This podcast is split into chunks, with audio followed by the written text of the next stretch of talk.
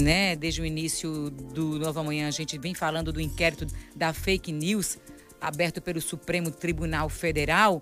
E esse é o assunto aí para Rodrigo Cavalcante, né? Alertando porque todo brasileiro deve ficar de olho nesse inquérito, né, Thaís? Pois é, o Rodrigo Cavalcante já está na linha com a gente. Bom dia, Rodrigo. Mais um dia aqui na nossa sexta-feira agora. E a primeira pergunta é até que ponto esse inquérito ameaça a liberdade de expressão garantida pela nossa Constituição? Ameaça o Estado Democrático de Direito. Bom dia para você.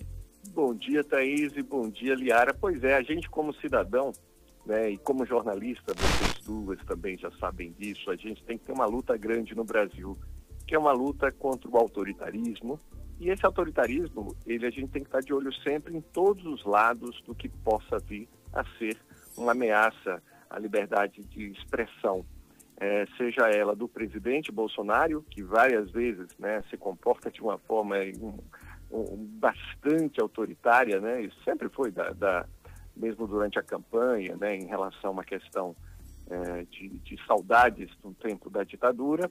E também a gente tem que estar de olho em cuidados de algumas medidas que podem sair vindo do Supremo, porque autoritarismo a gente tem que coibir qualquer canto, seja de onde venha, de qualquer poder, na verdade, né? O autoritarismo pode ser medido. E aí a gente precisa, as pessoas eu fico vendo, né, como se faz uma confusão enorme, gente, em relação ao que é viver numa sociedade aí de livre, é, né, de livre manifestação. As pessoas muitas vezes falam, nossa, mas fulano é, tem direito de falar mal assim do outro, como é que isso acontece, mesmo que eu saiba. Gente, a gente precisa ter clareza numa coisa. Viver numa democracia é dureza às vezes. Às vezes você vai ser, por exemplo, eu como jornalista já fui alvo é, de matérias de, de outras pessoas que querendo denegrir a minha imagem. E, não, e num regime democrático, por mais duro que isso seja, para mim, para você ou para qualquer cidadão, não pode haver censura prévia, tá? Isso significa na prática o seguinte: isso é consagrado nas sociedades abertas e democráticas. Mesmo que eu prepare uma matéria querendo atacar uma pessoa, é, eu tenho direito de publicar e postar essa matéria. Olha só que interessante, as pessoas vão notar, poxa, mas você não pode pedir para um juiz, já que você sabe que vai para segurar essa matéria. Se você pedir para o juiz segurar essa matéria, você vai estar tá colocando na mão de um juiz uma decisão de censura prévia. Ou seja, e aí, o que, é que a gente pode fazer? Eu tenho que esperar que essa matéria saia, essa matéria vai falar mal de mim, pode falar mal de qualquer pessoa, etc.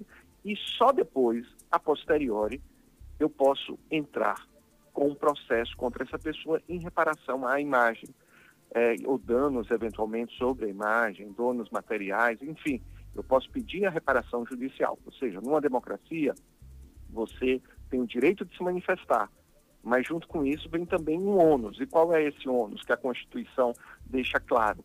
Ela veda um anonimato.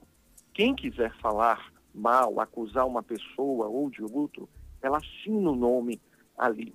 É por isso que, gente, que muita gente, é, nessa passagem aí, onde o jornalismo profissional foi e continua sendo muito desvalorizado, é, vocês devem lembrar que existia, a gente tem um registro profissional, né, um MTB, que coloca lá embaixo, assim, com clareza, assim, muitas vezes um jornalista responsável porque alguém tem que ser responsabilizado por, por aquilo. Um veículo de comunicação antigamente exigia isso. Muitas vezes não é o repórter a responsabilidade, mas é o diretor. Eu fui editor de jornal e você passa a ser, nós todos temos que ter essa responsabilidade. Assim como um químico, por exemplo, quando você pega um produto é, de, de limpeza ou um produto tem lá químico responsável.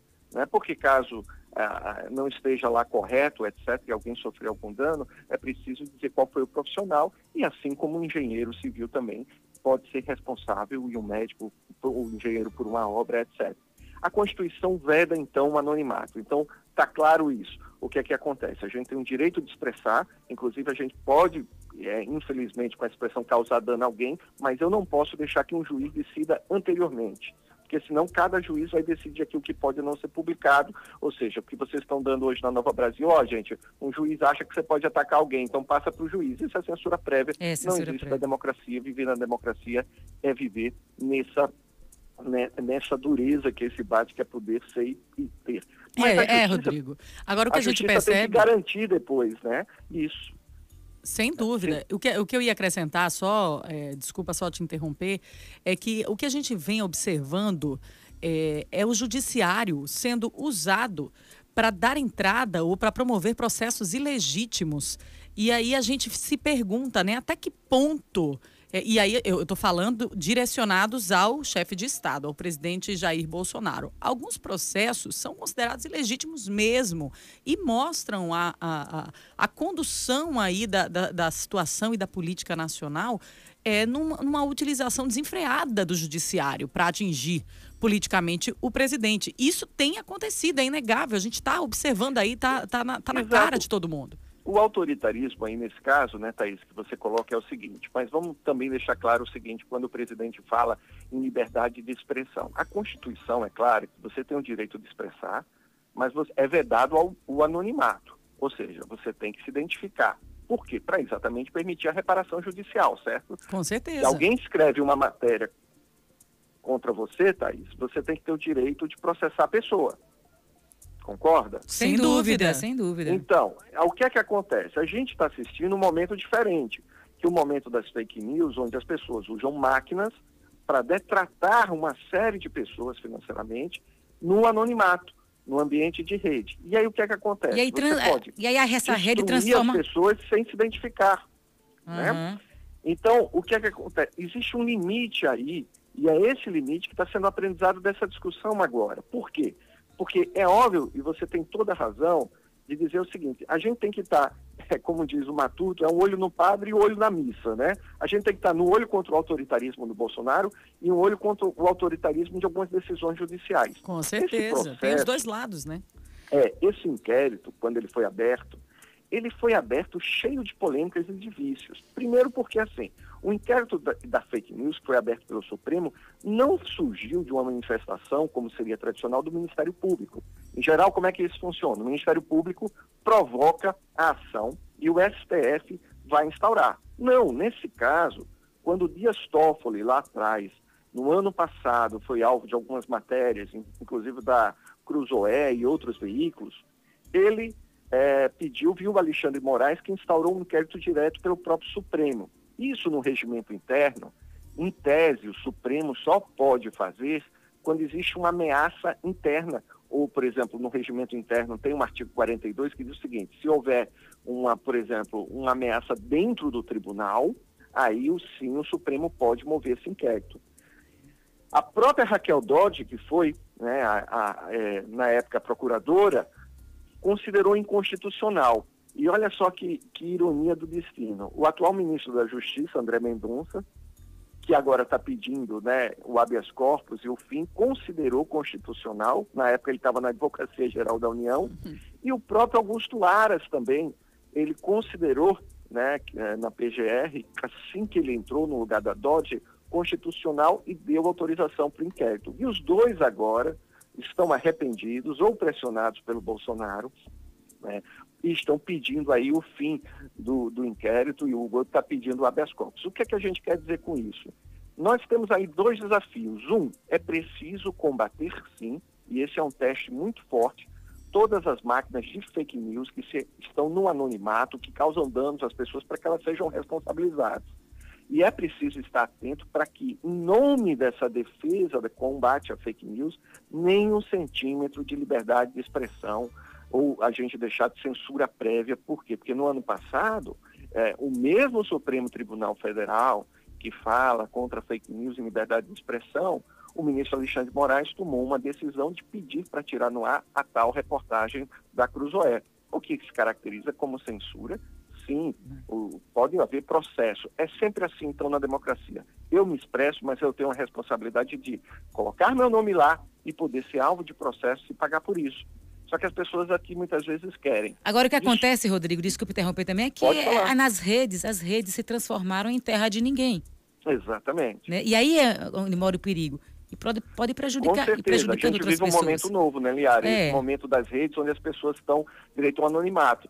Mas existem sim, e a, e a partir do momento que as redes vão tomando essas proporções, Ontem, no, nos Estados Unidos, por exemplo, né, o próprio presidente Trump começa a discutir sobre uma questão de regulamentação das redes.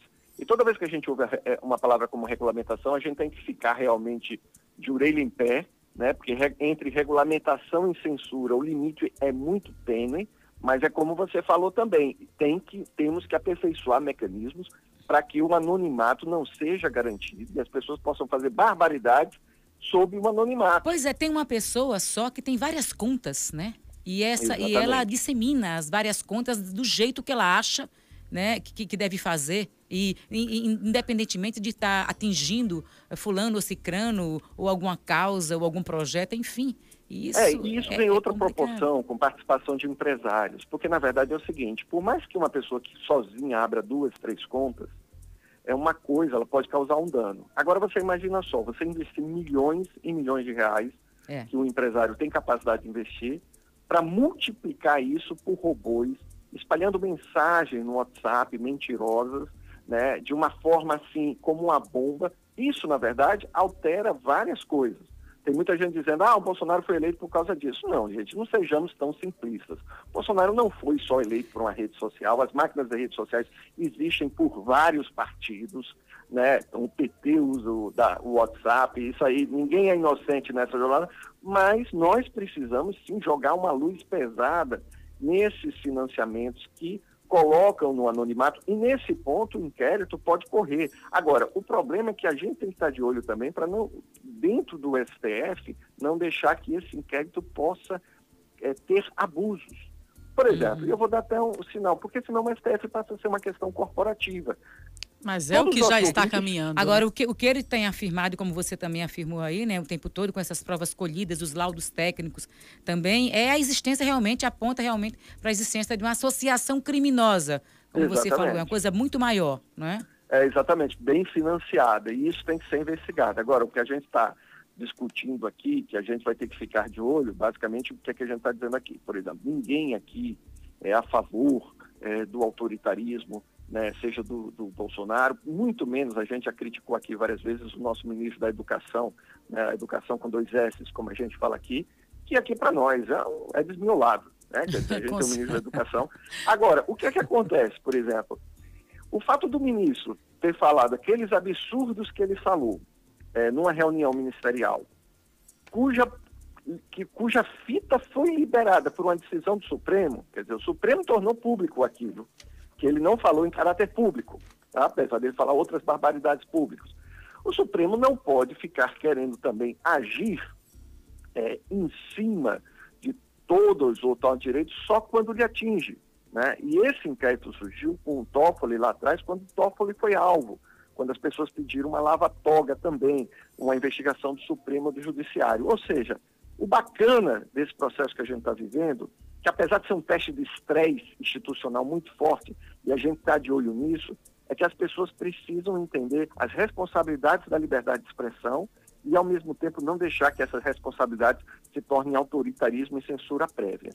É isso é, aí. Essa busca isso é desse é equilíbrio, né? Esse é. é. o limite que a gente tem que lutar para que o nosso trabalho também não seja, e nessa hora também o trabalho de todos vocês, de todos nós, como jornalista profissional, termina lembrando à sociedade a importância de terem, não que não existem, né? A gente sabe que notícia falsa em termos de veículos tradicionais, é, a maior parte dos veículos aqui em Alagoas, em todo o Brasil, estão na mão de propriedade política. Essa é outra é, de política. E muitas vezes também que é coisa que é, atinge diretamente a imprensa brasileira. A gente não pode ser aqui ingênuo e dizer, ah, o jornal, o jornalismo tradicional, a mídia tradicional. A mídia tradicional está cheia de interesses também, mas a gente precisa ter pelo menos a responsabilização, não ter o um anonimato e o direito de dar informação dos fatos né, e poder ser responsabilizado por, sobre isso. Isso é democracia. Isso. O resto é meia boca, é ditadurazinha. E no Brasil a gente tem visto, né, quem diria, na década de 70 o pessoal acusando os guerrilheiros da esquerda, hoje guerrilheiros de extrema direita ameaçando a nossa democracia. É, esse é o Brasil e a gente tem que ter muito cuidado com qualquer tentativa de bagunçar esse momento. Pois é, Com certeza. Só, só reforçando e complementando, né? A gente tem ouvido, ah, o presidente, ah, eu estou sendo, isso é perseguição já, acaba uma coisa, já surge outra. Isso não existe. Só que aí a gente tem que lembrar que perseguição ao crime é totalmente legítimo, é constitucional. Então não vamos Exatamente. confundir as coisas, né? Uma É, coisa é uma coisa, outra coisa é outra Uma coisa é coisa. pessoal, né? apoia, Que não né, tem- O presidente é o de É. quem destrói isso, cria- financia máquinas de anonimato. A Constituição não permite um anonimato nesse caso. Pois é. é. Vamos, vamos lá. Vamos respeitar a Constituição, né? Vamos Valeu, lá, é, o- é o sensato. Um beijo, Rodrigo. Bom Beijão, final de meninas. semana. Até segunda. Bom final de semana para vocês. Para você, para vocês todos, fiquem em casa, não esqueça, sempre bom reforçar. A gente segue com outras informações agora.